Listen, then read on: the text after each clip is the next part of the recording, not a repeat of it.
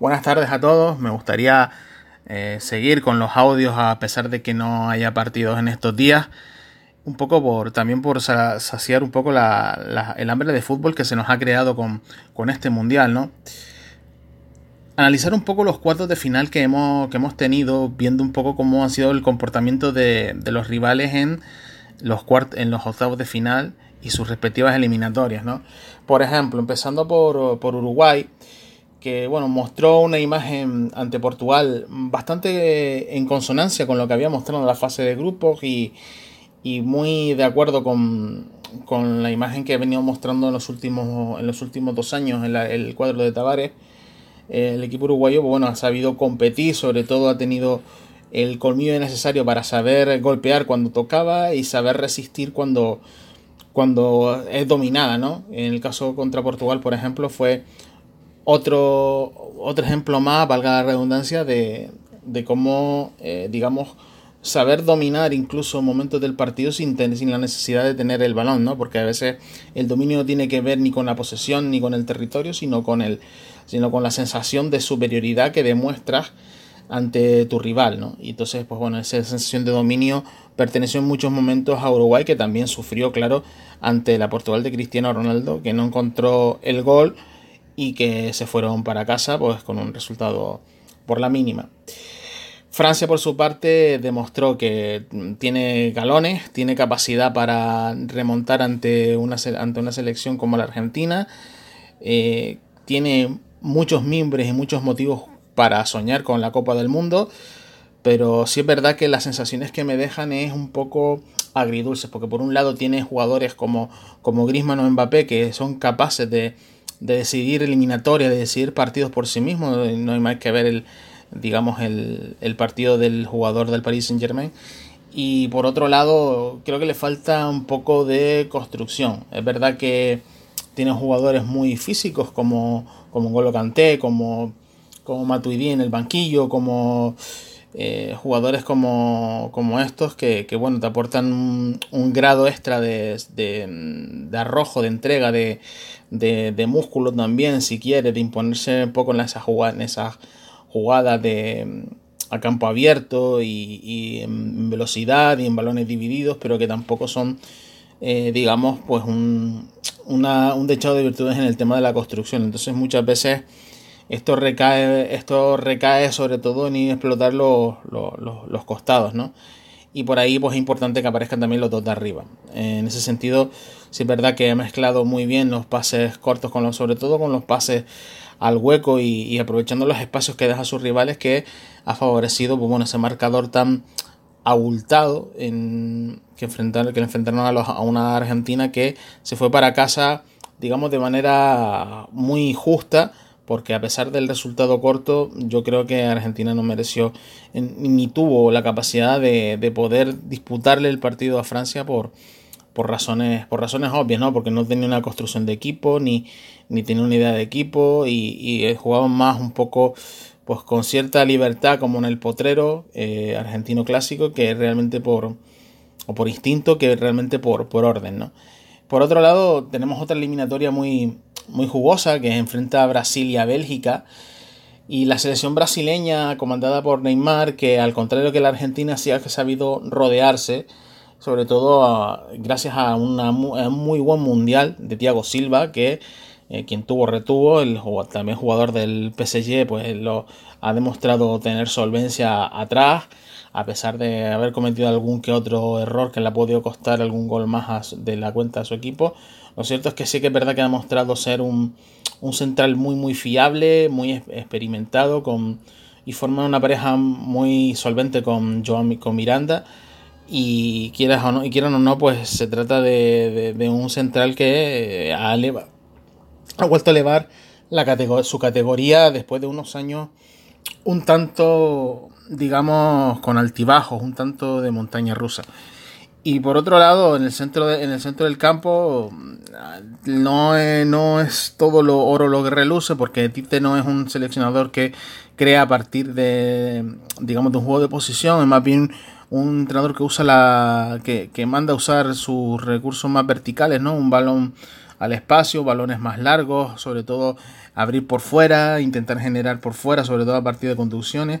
Pero sí es verdad que en ese contexto, pues William ha brillado bastante. Y hay que recalcarlo, porque eh, si Neymar ha sabido rodearse, en parte es por, es por jugadores como William o, como el propio Coutinho, ¿no? Que, que le han dado pues cierto digamos, cierto apoyo a Neymar en, en, la construcción de juego y, sobre todo en la, en la en, a la hora de generar y crear oportunidades de cara al marco rival. Eh, ante México yo creo que fue un partido incontestable de Brasil, no sufrió prácticamente nada, México fue víctima un poco de su, de su propia propuesta y, apenas pudo salir de como el día de, Alemania, no prácticamente no hizo un pressing tan no hizo un pressing tan agresivo, no no chicos espacios, no estuvo del todo correcto y, creo que se notó, ¿no? Ahí el plan de Osorio que hizo un poquito de agua, a pesar de que el técnico colombiano es un técnico muy, muy a seguir y muy a tener en cuenta en un futuro no muy lejano. Por otro lado, Bélgica ha demostrado, mm, digamos, no solvencia, pero sí que eh, le, que le falta también un poco el mismo problema que tiene Brasil. Si bien decíamos que Brasil no tiene, sí que tiene medios centros, pero no tiene un centro del campo creativo, mm, yo creo que Bélgica lo que tiene es un centro del campo, más que centro del campo, extremos explosivos, ¿no? Y, esa conducción de Hazard, ese eh, recurso de juego directo de Lukaku, eh, ese carrera al espacio de, de Merten que siempre aprovecha y un Kevin De Bruyne que hace un poco de hilo conductor entre Witzel y, los de arriba, ¿no? Eh, en ese sentido sí que es verdad que Roberto Martínez ha construido un equipo que es capaz de tener un poco más la pelota, es capaz de, crear, pero sigue mm, faltándole un punto para estar al nivel de las mejores, ¿no? Y, ser más distintivo, ¿no? También es verdad que los jugadores le pide eso, ¿no? Le pide, eh, digamos, tener tres centrales atrás, jugar con dos laterales súper largos que siempre ganan que no son laterales per se, sino que son extremos reconvertidos y, por un lado eh, sí es verdad que, ofrece una profundidad extra al equipo, pero por otro lado también le dan otro aire distinto ¿no? al, a, Bélgica, aunque también parece ser más, más previsible a veces de, parar. Pues sí es verdad que ante una rival el otro día pues demostró que, que bueno, está está en sintonía y ha mostrado una buena imagen y, bueno, no, no, no ante Japón demostraron que, bueno, que saben sufrir también y que también saben levantarse, ¿no? Entonces, bueno, es una, es una lección positiva que los de Roberto Martínez pues se llevan y, sobre todo a nivel anímico es mm, positivo porque le, puede ayudar a afrontar eh, retos difíciles, ¿no? De los que eh, cuestan levantarse, sobre todo en una segunda mitad muy, muy loca en, en aquel caso. Suecia, por otro lado, demostró que, bueno, en un partido muy Bundesliga con, contra precisamente un equipo rodeado, lleno de jugadores que han estado o están o van a estar en la Bundesliga alemana, eh, han, eh, supieron competir mejor. un equipo académicamente británico eh, que intenta siempre pues, explotar por fuera y terminar por dentro, bien con centro lateral, bien con, mm, con un balón directo sobre Toivonen o, o Berg para, para su descarga y ganar metros, para no tener que liarse a crear eh, juego, ¿no? aunque Ekdal lo haya hecho relativamente bien. Mm, sobre todo hay que destacar la figura de Granquist, que también ha sido un apoyo saliendo desde atrás y, y, siendo un poco el, el, líder que a lo mejor de esta selección sueca adolece por voluntad propia de, de, de Janne Andersen. Y, creo que, con acierto, ¿no? Porque esta Suecia ha competido mejor de lo que se esperaba y ha conseguido un, un lugar respetable, por lo menos entre los ocho primeros del Mundial.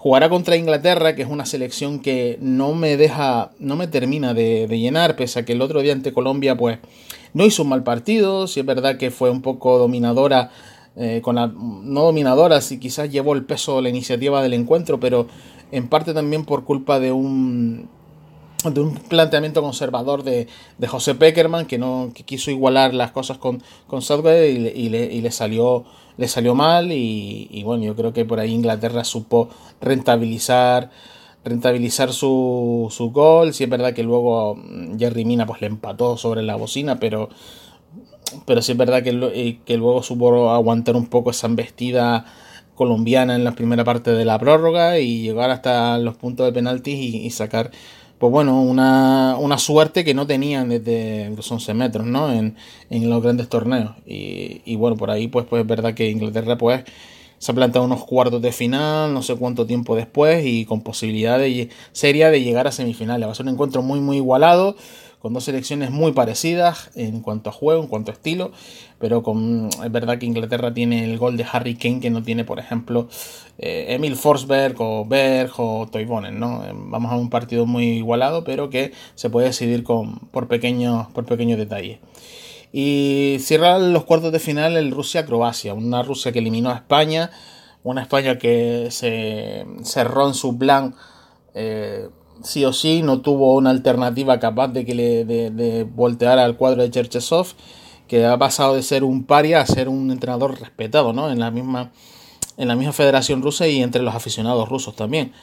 Se enfrentará a una, a una Rusia, a una, una Rusia se enfrentará a una Croacia que para mi gusto es el equipo que mejor juega al fútbol del mundial. Es una, selección que, tiene muchos recursos, es muy sólida atrás, tiene recursos de centro del campo en adelante, un centro del campo maravilloso con Rakitic, con, con Modric, con Brozovic, con Kovacic. Tiene jugadores ahí de sobra para, digamos, influir y hacer su juego de, posición, pero también es verdad que eh, Dalich ha, mostrado más eh, ganas de verticalizar, quizás que, que de, que de dominar por, por posesión, ¿no? Eh, es verdad que el otro día contra Dinamarca se enfrentó a una selección que sabía cómo contrarrestarla y eso no resulta sencillo, ¿no? Es una selección que es difícil de contrarrestar porque tiene jugadores como Revic que siempre te está picando el espacio, jugadores como Kramaric desde el banquillo que te, que te ayudan a hacer un poco mm, más fácil el juego de, el juego de pases, un juego más de toque.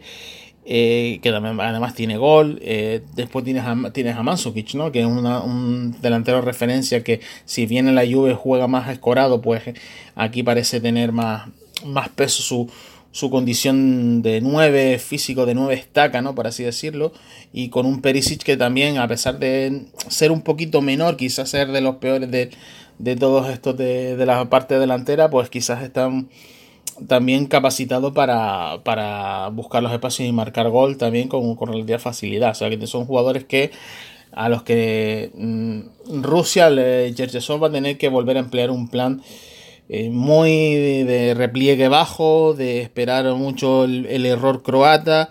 Si quiere llegar a unas semifinales, lo que le haría, lo que sería algo histórico, pues, puesto que llega muchísimo tiempo desde que eran Unión Soviética, creo, eh, sin llegar a unas semifinales de un torneo mundialista. Así que lo hicieron en 2008 en, en Austria-Suiza, donde España de Luis Aragones les, eliminó. Y Croacia, pues lo mismo, 20 años después de la generación del 98, de los, de los Zucker, Prosineski, Jarni, etcétera, pues eh, pueden volver a, hacer historia, meterse en unas semifinales. Y, quién sabe si una final, ¿no? Yo creo que por ahí puede, puede ser un elemento diferencial.